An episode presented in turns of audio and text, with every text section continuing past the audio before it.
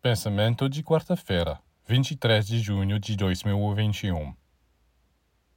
Jesus disse: Se você não morrer, nunca viverá. Isso significa que se não morrermos para a vida inferior, instintiva, animal, nunca poderemos viver a vida superior, a vida do próprio Deus. Devemos dar lugar ao Senhor para que Ele possa vir e reinar em nós e organizar tudo, pois só Ele é sábio, poderoso e cheio de amor. Imagine que você se funde no espaço infinito, na alma universal, e pede ao Senhor que venha e se estabeleça em você. Pouco a pouco você vai sentir que é Ele que se manifesta, que fala, que trabalha, você é você.